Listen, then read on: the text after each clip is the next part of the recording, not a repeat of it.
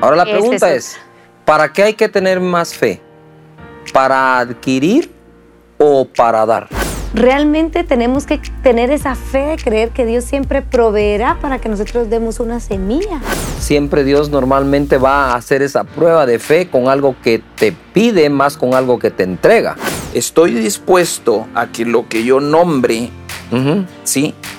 Realmente me exija a mí algo que yo pueda entregar. Bienvenidos. Esto es el Discipulado de Casa de Dios, un espacio para compartir y crecer juntos. Hola a todos, ¿cómo están? Este es nuestro discipulado en casa y esperamos ser de bendición y edificación en los próximos minutos. Estamos en una ah, serie del discipulado donde estamos nombrando nuestra temporada y todo aquello que tiene que ver alrededor de eso. Hoy tengo acá a una pareja fenomenal. Tengo aquí a Steve Rogers, el Capitán América, antes de entrar a la máquina, ¿verdad? Pastor Steve, ¿cómo estás? Pero hoy sí ya declaré que voy a encontrar esa máquina. Ah, sí. Por fe. La tengo que encontrar, así que van a ser testigos de la Eso. transformación. Y aquí está Ingrid. Hola, pastor. Bien, ¿cómo estás? Súper. Por ahí te molestan mucho que te vieron cantando con Los Ángeles Azules, dicen. Así es. Ah, hay un video. Ella es- Hay un video que sale y dice, "¡Ah! la pastora Ingrid. No, muchacha, ella, ella solo canta de adoración. Amén, así es. ¿Verdad? es mi clon. ¿Es tu clon? ¿Cómo están? Bien, Pastor, bendito Dios, muy contentos de poder estar acá compartiendo. Gracias por la oportunidad. No, hombre, a ustedes. ¿De qué se trata hoy el tema? Vamos a ver. Pues la verdad, durante estas semanas en esta nueva serie, Pastor, hemos estado aprendiendo cómo, cómo Dios ha cambiado el nombre de, de algunas personas, ¿verdad? Y cómo ese cambio de temporada se determina incluso con ese cambio de nombre.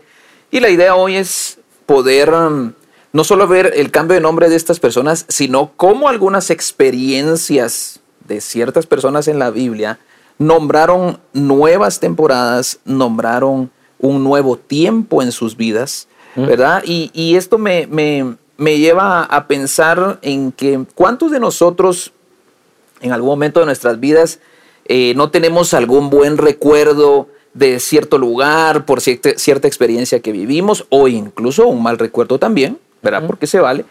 Y, y es curioso cómo esos, esos lugares marcaron temporadas en nuestra vida. Por ejemplo, en mi caso, nunca se me olvida este centro de retiros llamado Montesión. Ah, decímelo a mí. Ajá. Ahí tuve mi encuentro con Jesús. Lo curioso es que cada vez que yo paso cerca de Palín, lo primero que viene a mi Pa- mente- Palín es una ciudad aquí en Guatemala cerca de la, de la ciudad capital. Ajá. cerca, es justo cerca de, de Escuintla, Sí. ¿verdad? Un departamento de, de nuestro país. Y cada vez que paso por ahí cerca, recuerdo, pero viene a mi mente toda esa experiencia que viví con Jesús y entiendo que ahí viví ese, ese encuentro con Jesús, pero también... Pero espérate, vos vas para Palín y ya te fuiste muy lejos, porque Montesión queda enfrente del lado de Matitlán. Correcto, pero como regularmente no agarra uno esa carretera de Palín, sino que la, pasa a un costado. Ah, perfecto. Entonces, la Sí, mira pero así de sí, me pegaste una desu- desubicación geográfica. Dije, solo falta que diga que era en Francia este cuento. Ok. cerquita de París. cerca. Cerca de París. Pero, pero ese lugar trae, trae a mi memoria una, un, realmente un momento clave en mi vida. O por ejemplo, hay un centro comercial aquí en Guatemala, de los primeritos que hubieron, y trae a mi, a mi mente el momento en el cual yo conocí a Ingrid. Porque ahí me la presentaron. Impacté. Pero, ¿qué, ¿cuál es la relación centro comercial esposa? Porque como parece que hay, un, hay cierta relación ahí o no. Es una asociación total, Directa. directa. Ok. Lástima que no entendí el mensaje desde ese momento. Desde ese momento. Pero Dios tuvo misericordia. Pero entonces, ¿por qué les menciono esto? Porque también en la palabra de Dios hay personas que en ciertos lugares vivieron experiencias delante del Señor que incluso ellos dijeron, no, no, no, momento, yo a este lugar le voy a poner un nombre. Porque fue tal la experiencia impresionante que viví que nunca la voy a olvidar y la voy a nombrar. ¿Verdad? Entonces, a diferencia de los, de los discipulados que hemos estado recibiendo, ahora veremos cómo estas personas nombraron O sea, ciertos que tú querés, lugares. Tú quieres construir un centro comercial que se llame Ingrid. Híjole. Ah, ¿Tú qué tienes que decir, Ingrid?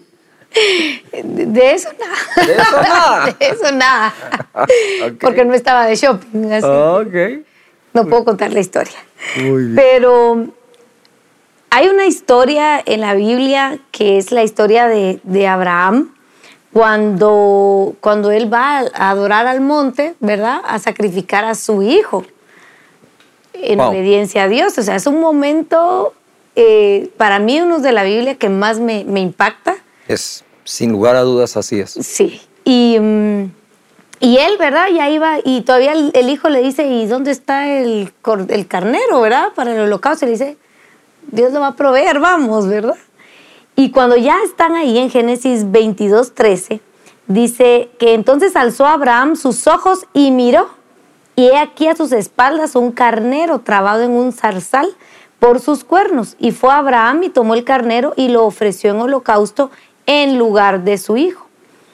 Entonces ahí es donde viene Abraham y pone nombre a ese lugar. Y llamó a Abraham el nombre de aquel lugar, Jehová proveerá. Por tanto se dice hoy, en el monte de Jehová será provisto. Estás en el verso 14, En el verso 14. Gracias. Y llamó el ángel de Jehová a Abraham por segunda vez desde el cielo, ¿verdad? Y, y ahí sigue, sigue la historia. Pero ese momento para Abraham fue trascendental en su vida, porque la historia de él y de, y de su esposa iba a cambiar si su hijo se hubiera sido sacrificado. Claro. Pero Dios cambia su historia. ¿verdad? Probando la fe de Abraham, mostrándole a Abraham su obediencia a Dios, pero en ese momento cuando él ve que Dios no le va a, a- a pedir al hijo como tal, sino lo que estaba probando era su fe, le provee. Entonces la fe hace que venga provisión Ah, pero, de Dios. Claro, pero ahí digamos, yo siempre he estado, yo siempre he sido esta mentalidad. Tener fe para llegar a tener el hijo Sí, es una cosa.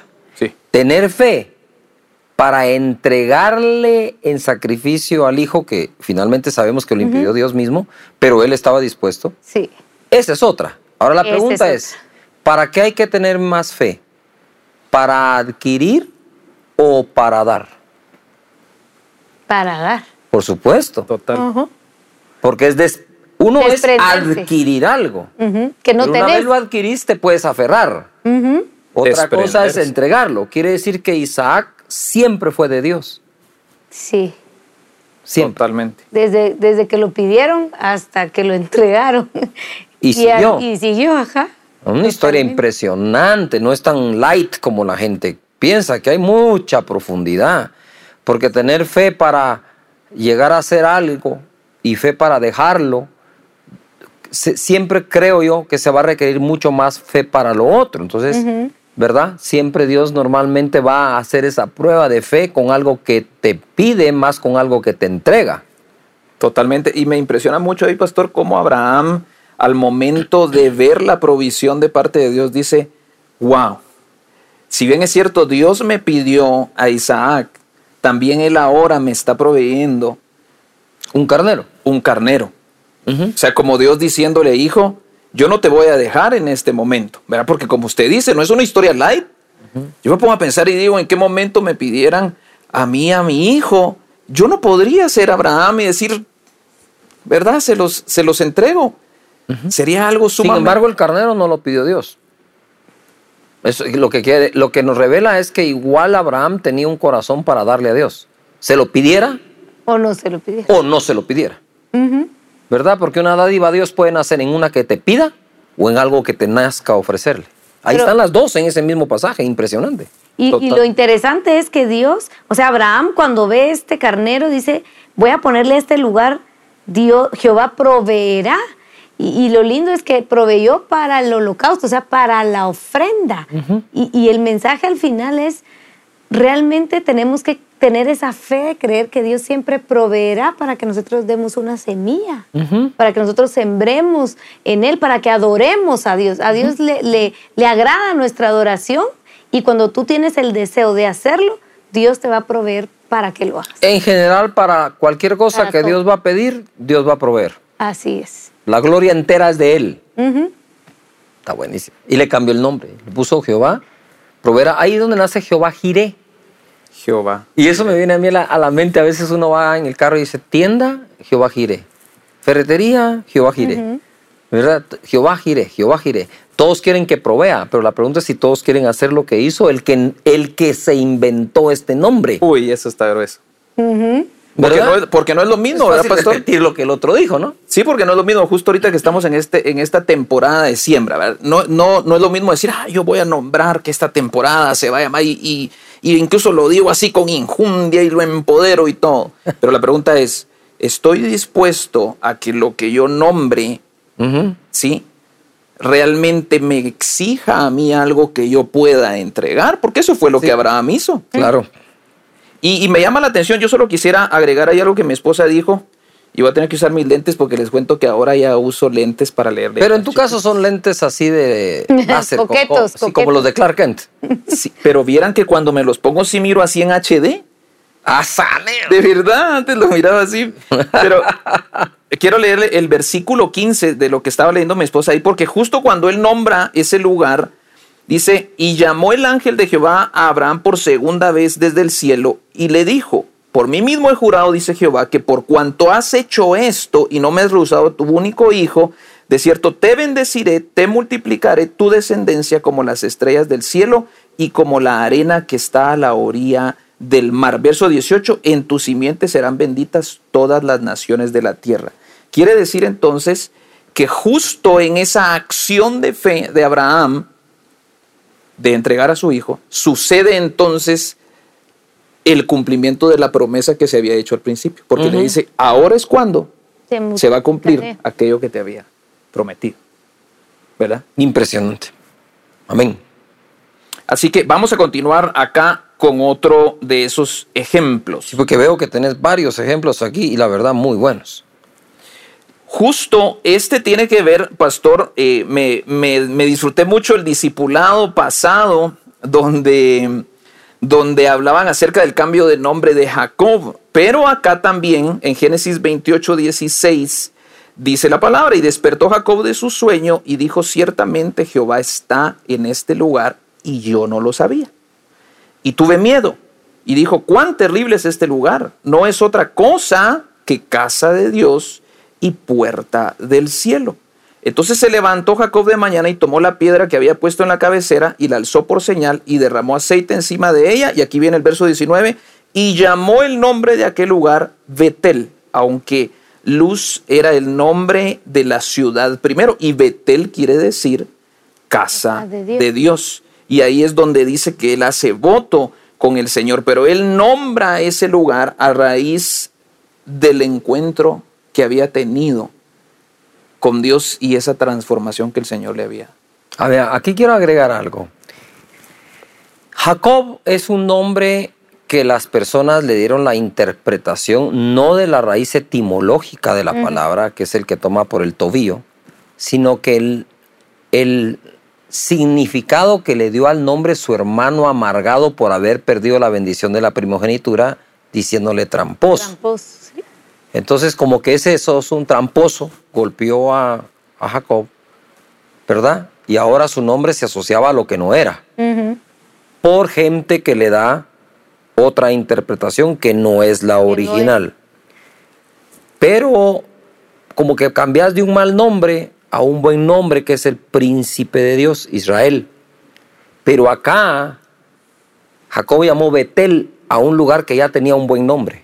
Luz. Wow. Luz era un buen nombre. Sí. Total. Betel, casa de Dios, ¿verdad? Que es donde Dios se le reveló. También pueden haber cambios de temporadas de una mala a una buena y de una buena a una, mejor. Muy buena. sí, Qué buena. sí. ¿O no? Qué Totalmente. buena. Si tú estás pasando una mala temporada, créele a Dios y si estamos en el tiempo de promesas de fe o semillas o votos, es para ir a una mejor temporada. Pero si estás en una buena temporada, no te conformes a eso, ¿verdad? Ve por una mejor temporada. Entonces, le cambian el, el nombre que no era malo. Jacob no era un mal nombre, nunca. Pero es que se lo estaban ensuciando. Mm. Entonces lo cambia Dios por un mejor nombre, de uno bueno, de uno mal, de mal significado, que no, de nuevo, no es el original un mal significado, sino el que el hermano le dijo, ¿verdad? Fake news del parte del hermano, Exacto. Claro. ¿verdad? Porque sí era verdad que ahora el bendecido era él, pero no era verdad que se lo había robado No. en ningún momento. Y ahora tenemos el cambio de luz, que es buenísimo. La casa de Dios. Puede Uy, ese ser malo. No. A Betel, que es casa de Dios y puerta del cielo, ¿verdad? Así que pilas para el cambio de temporada por una mejor. Qué buena. Así es. ¿Ok? Y le cambió hasta el nombre al lugar. Le cambió hasta el nombre del lugar. Igual le cambió el nombre al lugar Abraham. Correcto. Está muy buena, muchacha. Abraham. Ok. Y, y- y Jacob, también en Génesis eh, 32, dice en el verso 29, entonces Jacobo le preguntó y dijo, declárame ahora tu nombre, y el varón respondió, ¿por qué me preguntas por mi nombre? Y lo bendijo allí, que esto es lo que sucede después de que le cambian su nombre a Israel. Y llamó Jacob el nombre de aquel lugar Peniel, porque dijo, vi a Dios cara a cara, Wow. y fue librada mi alma que es lo que nos decía anteriormente, al momento en que Dios le cambia el nombre a Jacob por Israel, empieza una nueva temporada en su vida. Pero él reconoce que Dios lo libró, libró su alma, seguramente del rechazo que sentía o, o de eso que lo golpeaba cada vez que le decían tramposo, ¿verdad? Dios lo libró de eso, le dio un nuevo nombre y él tiene un encuentro con Dios. Entonces le cambia de nombre al lugar también donde tiene ese encuentro con Dios y le dice, y le pone Peniel, que es el rostro de Dios. Y cuando había pasado Peniel le salió el sol y cojeaba de su cadera, ¿verdad? Había tenido su lucha, entonces había quedado lesionado. Había quedado lesionado. Yo tengo una, una pequeña interpretación ahí para la lesión de Jacob. En el discipulado anterior estuvimos viendo que Jacob ya estaba bendecido, Así pero es. no se sentía bendecido. En el anterior vimos que eh, Pedro tuvo muchos temores con los cuales Jesús trabajó para afianzar su identidad. Y ahora estamos viendo que en los cambios de temporada no solo se cambian los nombres de las personas, ¿verdad? En este caso, sino también de los lugares. Pero, digo yo, ¿qué necesidad tenía de pelear con un ángel para que lo bendijera? Si ya estaba Ya bendecido. estaba bendecido. Wow. O sea, como que le costó creerse La bendición. aquello que él mismo eh, ¿cómo digo yo?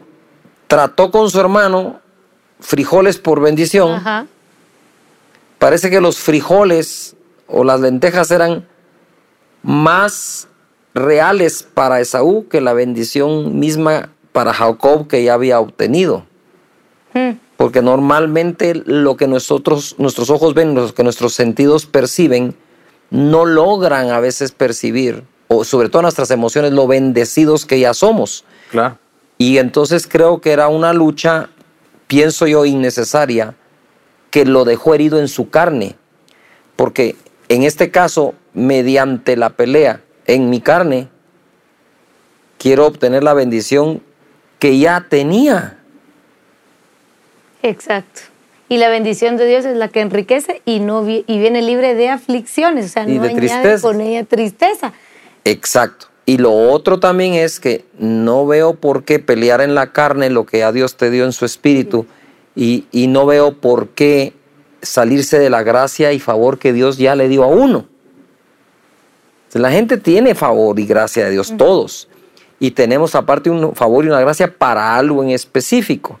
Yo siempre le digo, digo, en ese específico, en eso específico, sentite cómodo, desarrollate, estudia para eso, prepárate y sé el mejor. Sé el mejor. Porque si Dios nos da la misma gracia para un oficio, a ti, a ti, a mí, debemos esforzarnos en ese oficio lo más que podamos porque la gracia ya la tenemos. Así. Pero a veces la gente a fuerza quiere lograr unas cosas y termina cojeando. Porque cojear tiene que ver con tu caminar. Totalmente. Tien- termina caminando así Jacob cuando quizás era innecesario. Estaba listo. Aún así, Dios lo bendijo y le cambió el nombre. Exacto. Pero igual sí lo iba a cambiar aunque no peleara. Porque para él, para él, para Dios, Jacob ya era su príncipe. Claro, era Israel. Totalmente. Y, y- pero lindo porque al final reconocer eh, él en este momento que se encontró con Dios y fue libre. Yo creo que él eso es lo que necesitaba. Esa, no era, yo no sé si era tanto la bendición como esa libertad de decir, tengo el favor de Dios, tengo Mm. su bendición y quiero saberlo, ¿verdad? Yo creo que por eso era su lucha. Y que es más grande que el muslo donde... Exacto. No sé si. Pero cómo es de importante, ¿verdad, pastor? Esa- esas, realmente tener esa dirección de parte de Dios en medio de nuestras experiencias, porque nadie dijo que la vida fuera color de rosa.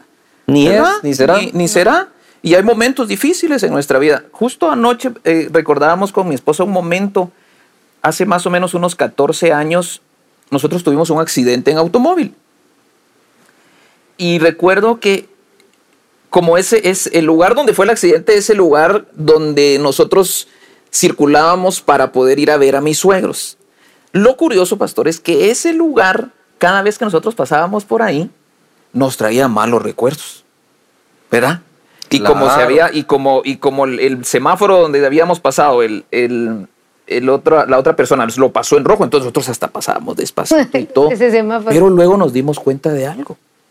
Y entendimos que ese lugar marcó un tiempo en nuestras vidas y fue donde Dios nos libró. Fue donde Dios nos guardó, fue donde Dios nos protegió, fue ahí Ah, donde todo bueno. inició. Ujú. ¿verdad? Entonces, en medio de la situación que podamos estar viviendo en esta temporada, no podemos venir y decir, ah, no, es que este es mi peor tiempo y nunca Tú voy a decides qué ver. totalmente. Más bien decir, en este tiempo Dios me ha sacado avante, me ha dado la victoria y voy a recibir su bendición en esta temporada. Perfecto. Está buenísima esa. Ah, buenísimo. El mismo semáforo, diferente nombramiento, diferente concepción. Ya no es donde tuve el accidente y por poco No. me muero, sino que donde, Donde Dios me Dios libró. libró. Donde Dios- está muy buena. Muy buena. Muy bien, y para, para ir acá, ya aterrizando un poquito en, en- en el mensaje, hay otro, otro nombramiento, pero en este caso lo hace David. Y está en segunda de Samuel 5, 19. Dice la palabra del Señor acá. Entonces consultó David a Jehová, diciendo, iré contra los filisteos, los entregarás en mi mano. Y Jehová respondió a David, ve porque ciertamente entregaré a los filisteos en tu mano. Verso 20. Y vino David a Baal Perasim, y ahí los venció y dijo, quebrantó Jehová a mis enemigos delante de mí como corriente impetuosa. Y oigan lo que hace David. Por esto llamó el nombre de aquel lugar Baal Perasim. Y dejaron ahí sus ídolos, y David y sus hombres los quemaron, y los filisteos volvieron a venir de nuevo. Miren, porque así son los enemigos muchas veces, ¿verdad? No se cansan, y extendieron en- y se extendieron en el valle de Ref- Refaim, y consultó David a Jehová nuevamente, y él le respondió: No subas, sino rodéalos, y vendrás a ellos enfrente de las balsameras. Y cuando oigas ruido como de marcha por las copas de las balsameras, entonces te moverás, porque Jehová saldrá delante de ti a herir el campamento de los filisteos. Y David lo hizo así como Jehová se lo había mandado, e hirió a los filisteos desde Jeba hasta llevar, llegar a Geser. David nombra su victoria por medio del quebranto que Dios hizo a sus enemigos. Impresionante. Como de una batalla que uno puede decir, hoy sí me dieron duro. Uno puede decir, ah, pero vi a Dios derrotar a mis enemigos. Impresionante. Este tema me está encantando, te cuento, porque había visto varias cosas, pero yo esto no lo había visto así, así de, de- de repetitivo en el cambio de, de nombre de los de lugares. los lugares. Era muy, o sea, muy significativo para ellos, representaba mucho y marcaba ese cambio de temporada, ese cambio de estado, por decirlo así, de derrotado a victorioso, eh, ajá. ¿verdad? De, de- de un hombre eh, herido en su alma a un hombre libre. Entonces, qué lindo poder entender que, como decía Steve, no todos los, los lugares o los tiempos tienen que ser malos Ajá. y dejamos que Dios intervenga, todo puede cambiar. Y, y aun cuando no le cambiemos nombre, puede tener el mismo nombre, pero diferentes significados. Significado. Gólgota. Oh, Sí. Donde Jesús murió o donde Jesús nos salvó. sí. donde Jesús pagó. Donde Jesús pagó, donde se ofreció. ¿verdad? Donde entregó su vida, donde derramó su sangre, donde nos redimió. Ah, está bien, ¿verdad? Belén, ese pequeño pueblito, que significa pan, ¿verdad? Y resulta que ahí vino a nacer el pan de vida, El Salvador del mundo, sí. Eh, Es decir, podríamos nosotros no necesariamente cambiarle el nombre a un lugar o a incluso a una persona, pero sí cambiar nuestra percepción por la correcta que debemos Así es. tener, Claro. ¿verdad? Eh, yo siempre he dicho que Dios no necesita mi ofrenda, soy yo el que necesito a Dios para presentar una ofrenda. Soy yo el que necesita un altar, Dios no lo necesita. Soy yo el que necesita accesarlo, ¿verdad? Y Dios es muy bueno, la verdad, para multiplicar todas nuestras semillas. A propósito, el 22 en nuestros servicios presenciales y todos los que están online, por favor, manden sus promesas. Aquí todos están viendo un sembradío que tenemos buenísimo, ¿verdad? Y en los corredores de acá también la gente está poniendo su rótulo, porque es como los cultivos, ¿verdad? Que ponías un rótulo de lo que, de lo que se trata. Tomate, cebolla. Tomate, cebolla, frijol, todo lo que se sembró ahí y se espera cosechar. No sé por qué estarás pasando, pero en realidad es así. Hablando de nombres, ¿verdad? Yo de niño no podía decir Carlos Lunalam. Entonces una amiga de mi mamá me preguntó mi nombre y yo apenas hablaba y dice, dije, Cash Unam. Jamás me han dicho Carlos desde niño. Obviamente con el tiempo ¿verdad? la gente le quiere dar otra interpretación, la cual está equivocada. Es, es porque es Carlos, es, el, es, es mi forma de decir Carlos de pequeño. Y yo mismo me lo quise cambiar, pero era imposible. Las invitaciones llegaban Carlos Cash Luna, Cash Carlos Luna, Carlos Cash, eh, Cash Carlos. Y digo yo, mira muchachos, esto está imposible, pues. De verdad, es que pasa, pa- mira, pasa, pasa, pasa, pasa, ¿verdad? Y para serles sincero, voy a abrir aquí mi corazón. Un día vino un profeta, Han Kuneman, y se sentó y me dijo, mira, me dijo a las 3 de la mañana me levantó el Señor y me habló de tu nombre, Cash. Yo le dije, ah, fíjate que no me hables nada. me. ¿Me das permiso para hablar de eso en la plataforma?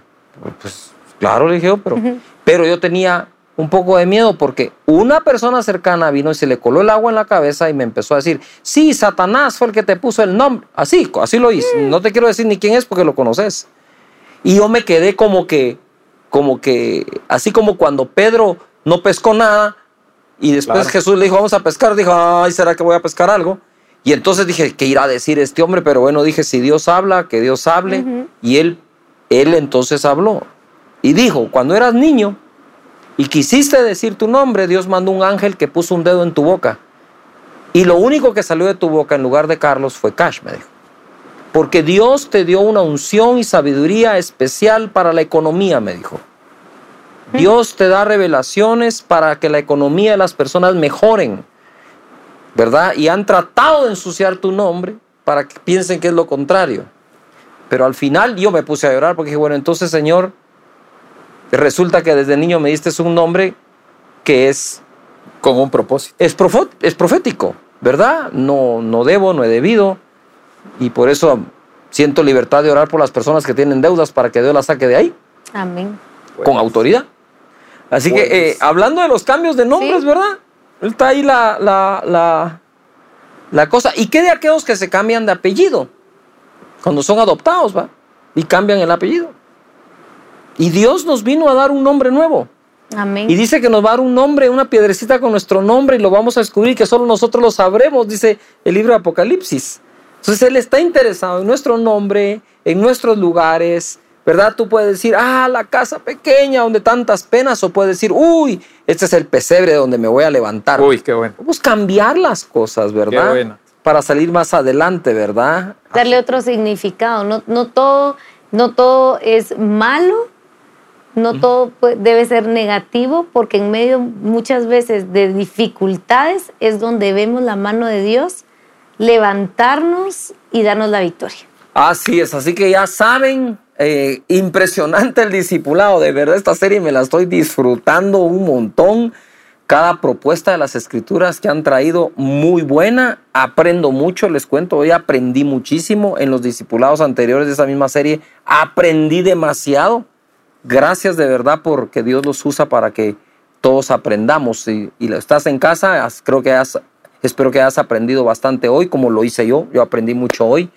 Padre, te damos gracias, Señor, por este momento, esta palabra que hemos escuchado y te pedimos en el nombre de tu Hijo Jesús que bendigas a cada persona y que esos significados que a veces han quedado marcados en la mente o por un error o circunstancias o por otras personas se borren y le demos el significado correcto a las personas, a los lugares y a todo lo que hacemos y recibimos de ti. En el nombre de Jesús.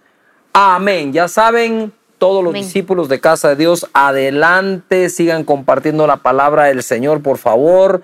No descansen, sigan llevando el mensaje de Jesucristo a todas partes porque a eso fuiste llamado. Hasta la próxima. Nos vemos.